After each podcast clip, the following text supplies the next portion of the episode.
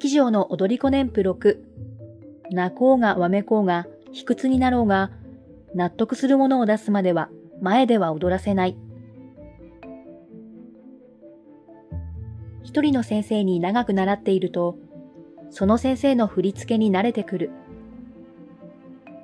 動き、音の取り方、独特のニュアンス。私はとにかく師匠そのものになりたいと思っていたから、細かい動きのいちいちをコピーするかのように真似ていた。目線とか、顔の角度とか、動きの間とか。これは言葉でなかなか説明できない踊ってる時の空気みたいなものまで。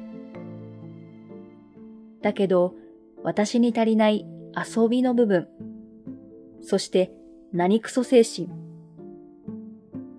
意地はあるのに、戦闘意欲を表に出すことを反射的に抑え込む癖。別になんともないっていうふりをする。なりふり構わず食いつくなんてみっともないってどこか思っていたのかもしれない。当然、そんな私を師匠は見抜いていた。ある年のスタジオ発表会で、いつものようにリハーサルがスタートした。その頃になると、きっと一緒に踊る生徒たちの中で、誰よりも私がたくさん師匠の振り付け作品に出ていたから、ちょっといい気になっていたというか、だいいいつもいいポジションで踊らせてもらえると思っていて、危機感も緊張感もなかった。だけど、どうも今回は様子がおかしい。私、どうして一番後ろの一番端っこで踊ってるんだろう。ここが私のポジション？今までだったら、ここは私がセンターで踊ってたのに、とか、幕の中に一度引っ込むチーム、じゃなくて、ステージに残って踊るチームに入るはずなのに、とか、なんで？納得いかない。何かがおかしい。時々リハーサル中に師匠が私の様子を伺っているような気配を感じた。もうその時の私は別になんともないふりの仮面は剥がされ、悔しさで泣いたり卑屈になったり、他の生徒の誰とも口を聞きたくないほどになっていた。師匠に対しても疑心暗鬼になり、リハーサル中の仏頂面も隠せなかった。悔しさで乱暴な踊り方をしたら、見透かされて、決まっていたポジションを後ろに変えられたこともあった。反発心の塊となって、発表会当日を迎える。発表会当日、師匠はいつも生徒一人一人に向けて手紙を書いてくれるのが恒例だった。